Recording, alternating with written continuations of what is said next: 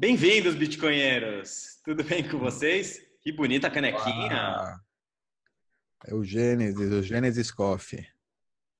Tá aí, Starbucks, 3 de janeiro de 2009. É, a taxa, a taxa do, tá do, cartão de crédito tá muito cara. Tá escrito isso aí. blockchain no café, blockchain no café.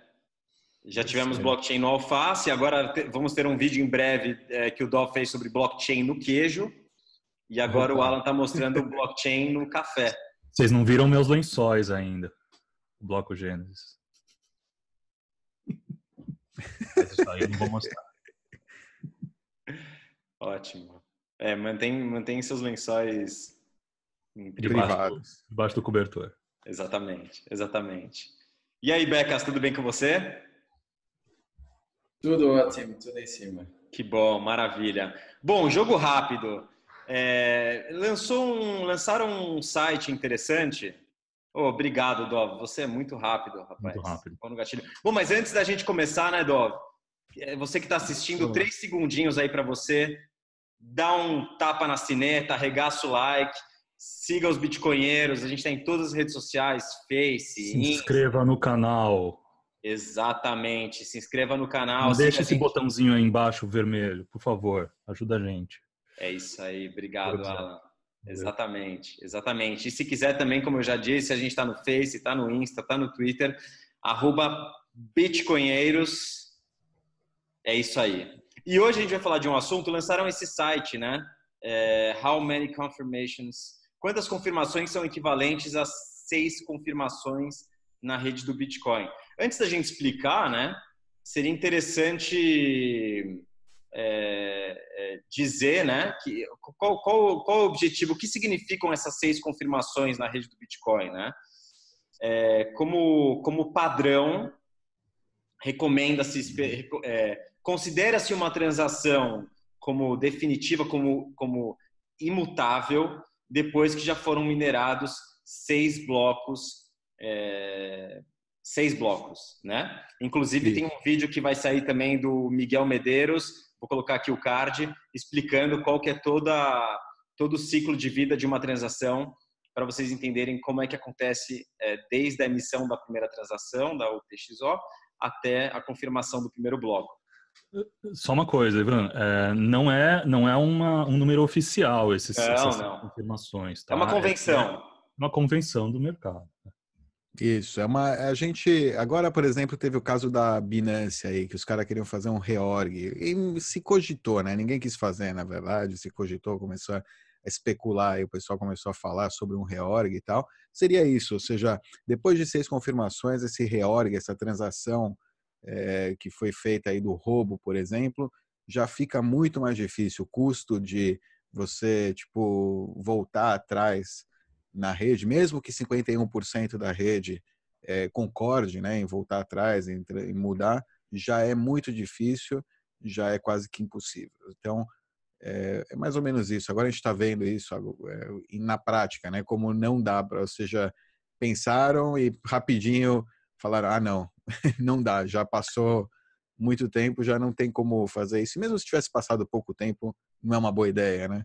Uma exchange pedir para fazer reorg aí para ou seja, é, Dov, esses pedir qualquer um pode pedir, né? É, sim. Maravilha. Diga, fala, Ivan. É, ou seja, esse site ele quer mostrar é, nas outras nas outras redes quantas confirmações são equivalentes a essas seis confirmações é, na rede do Bitcoin né? Exato, é, exato. Por exemplo, é, inclusive, né, voltando ao REC, né? Por que quer roubaram o Bitcoin? Quer só voltar lá, desculpa, Dalvos, quer só voltar na página do How Many Confs? Ah, pode crer, eu saí, né? Achei que eu tava... Aí, beleza, valeu. Aqui, ó, seis confirmações para o Bitcoin, né? O Ethereum, por exemplo, precisaria de 1.351 confirmações, né? Que são cinco horas de, é, de, de confirmações aí, de, de trabalho da, da rede Ethereum. É, e, por exemplo, se o REC fosse feito na rede Ethereum e o CZ lá tivesse pedido, talvez antes de cinco horas ele conseguisse reverter aí a, a rede Ethereum para o benefício da, da exchange. por exemplo. Ou seja, por isso que né, a gente vê por que, que atacaram, roubaram Bitcoin e não Ethereum ou XRP. XR, XRP nem se fala, né? Não está nem aqui nessa lista porque não tem nem of Work, não tem nada. XRP tem era só pedir lá, mandar uma mensagem para o suporte técnico, e eles devolviam tudo ou cancelavam a carteira. Então tá tudo em ordem. Viram só como o XRP é bem melhor que o Bitcoin? É, XRP ótimo. É uma maravilha. Eu amo XRP. Agora, alguém de vocês quer explicar? Não precisa ser uma explicação é, profunda, técnica, mas. Deixa eu tentar, deixa eu tentar dar uma explicação leiga, vai. Imagina o seguinte: é, o Bitcoin ele, ele tem valor porque as pessoas conseguem provar é, com hash criptográfico, com, com trabalho mesmo, é, que foi gerado suficiente entropia para ele não poder ser falsificado. Então é basicamente isso. Em uma hora ele gera a quantidade de entropia equivalente a todas essas do, do, do Ethereum para baixo, a todas essas outras correntes. Então, é, o, o, que o Bitcoin faz em 57 minutos, a quantidade de entropia que ele gera em 57 minutos, equivale a 5 horas do Ethereum, a 20 horas do Bitcoin Cash, a 10 horas do Litecoin, por aí vai. Não necessariamente é a, a entropia da, é o mesmo tipo de entropia, mas é entropia. Entropia é o que a gente consegue traduzir como trabalho realizado. Tá? Agora é, eu, vou, eu vou passar a bola para vocês poderem explicar detalhes maiores. Não, eu, eu, ia só falar de como é que isso é mensurado, né? É, numa régua onde caibam todas essas é, criptomoedas. É, o, eles, nesta análise, usaram basicamente dois indicadores. O principal é como medir essa capacidade computacional envolvida nas seis confirmações de Bitcoin, que seria equivalente à capacidade computacional envolvida nas 1351 de Ethereum. Como é que isso foi medido? Foi com, com base no consumo de eletricidade, é?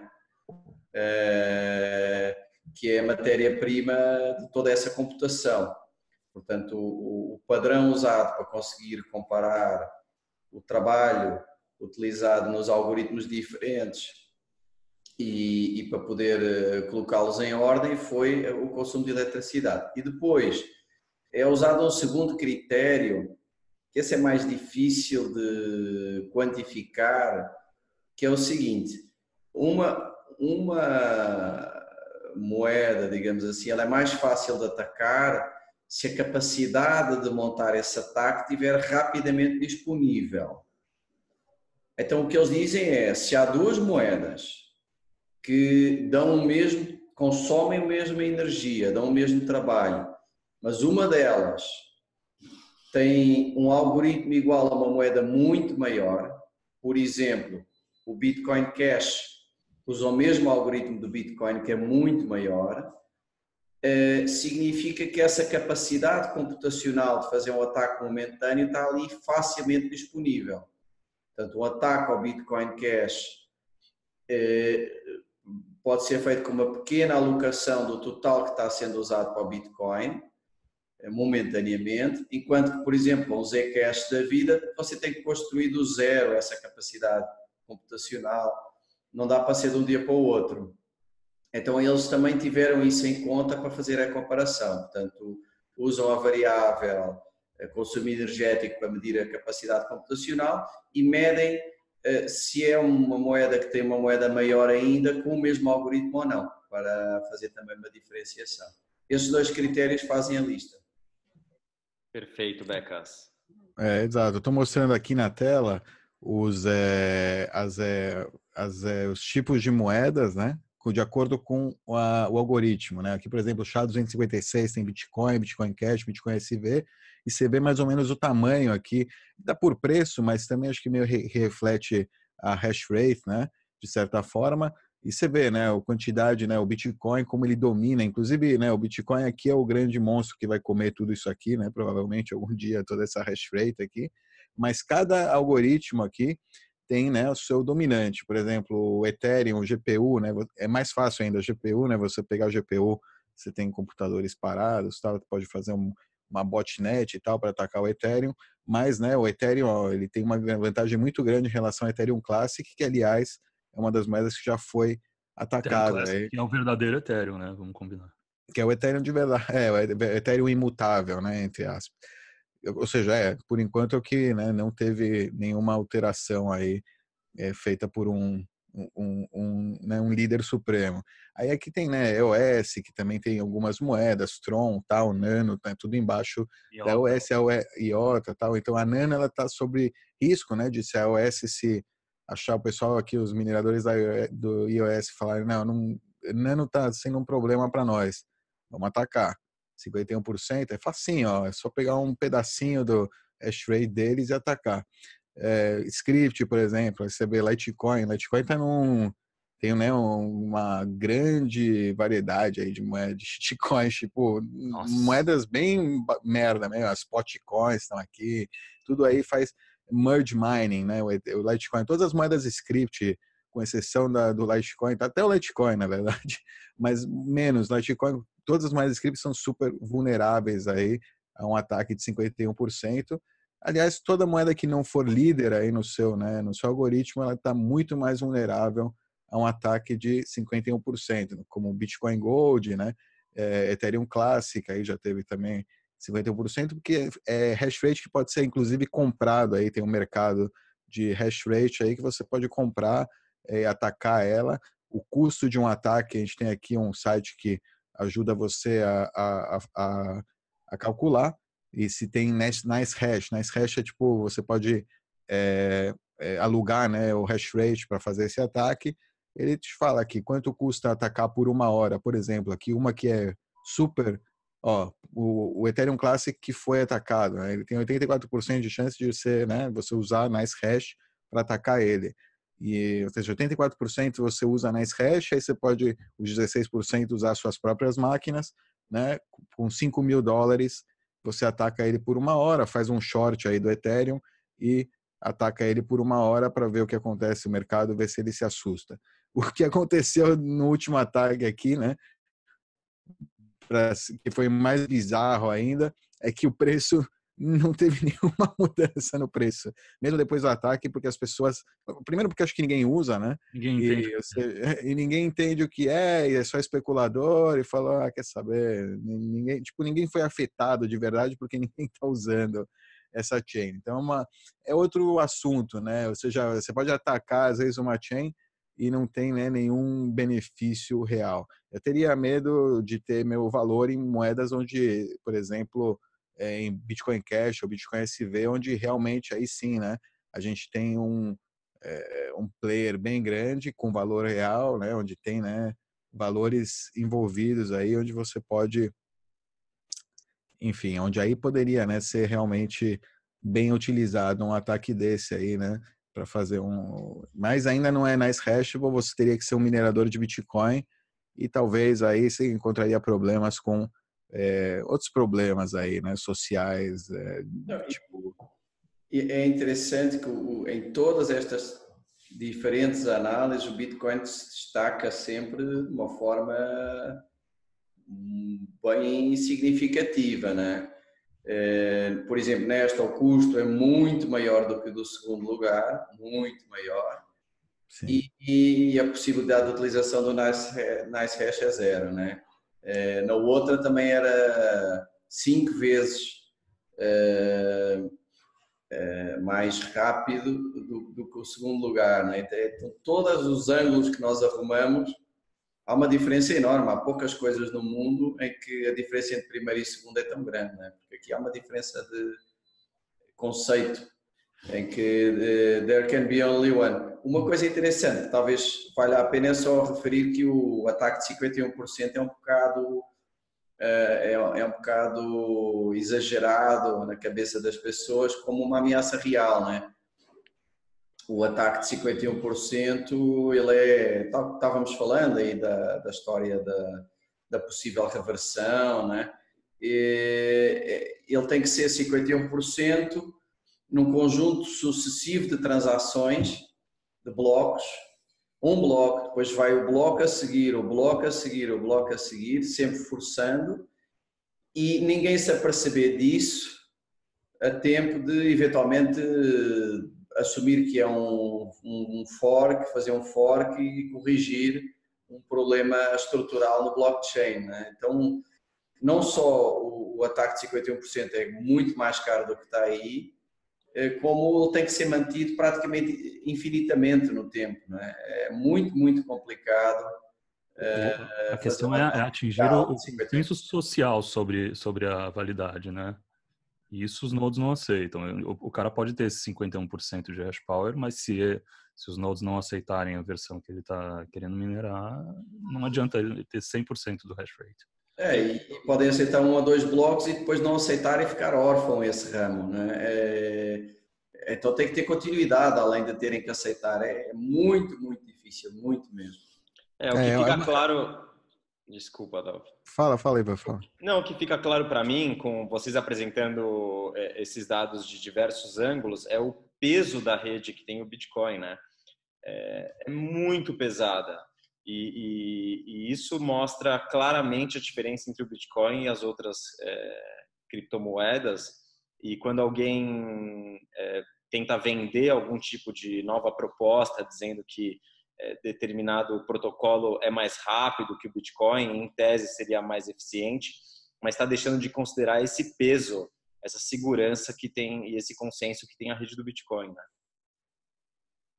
Sim, exatamente. Uma coisa que eu percebi aí, né, por exemplo, o ataque do Ethereum Classic aí, é que eles tentaram é, empurrar aí uma narrativa, acho interessante a gente comentar aqui, de que né, o, o problema aqui são, se a gente falou, essa disrupção né, do ataque 51%, ela é temporária, ela dura enquanto né, a maioria da rede, o consenso não perceber que ela está acontecendo.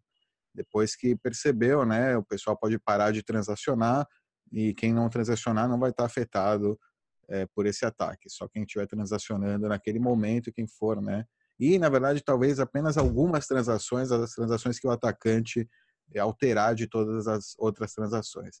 Enfim, o, mas o que foi usado, né? O que eu acho que de repente qual foi a motivação desse ataque do Ethereum, que não teve, né, muita benefício financeiro, foi uma, uma intenção de narrativa, ou seja, de tentar, né, passar a narrativa do proof of stake. Inclusive, eu não sei se foi na Hashable se foi o pessoal do Ethereum mesmo que resolveu atacar a ETC para falar que o proof of work não é tão seguro e que a gente precisa mudar para proof of stake.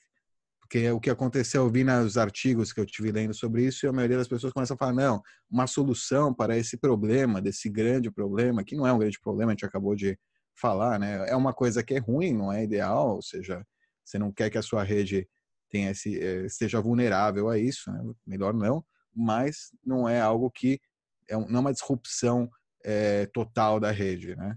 Então, usado muito para puxar por que, que ninguém ataca essas moedas com, é, constantemente, já que elas são tão baratas de se atacar? Por quê? Porque não interessa, elas não, não servem para nada. Não dá nem para shortar, não dá para. Se desse para shortar, talvez tivesse interesse, porque você né, abre um short legal e se as pessoas se importassem, se, se fosse né? É, se fosse importante. O negócio é que ninguém usa na, na prática e é, enfim. É uma métrica inútil e provavelmente a energia é desperdiçada, porque se você protege sua rede com uma energia que ninguém está interessado em, em atacar, você está jogando dinheiro no lixo, basicamente. Mas aí você já está jogando dinheiro no lixo a partir do momento que você comprou uma altcoin ou minerou uma altcoin, né? Então, dá na mesma. É isso aí. Olha lá, que, aí ele fala aqui, né? Change to Ethereum. É que eu tava falando. Enfim.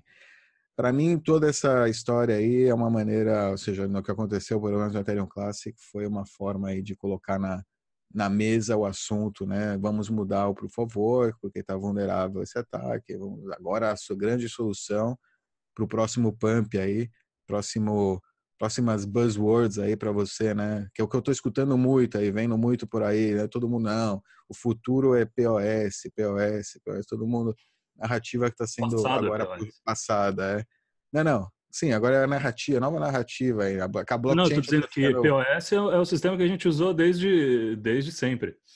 É, POS é o, que... é o mundo é POS. Exato, é o pessoal que recebe dinheiro primeiro tá fazendo stake aí tem mais vantagem. Tá mais ultrapassado do que Proof of Stake. Yeah, baby.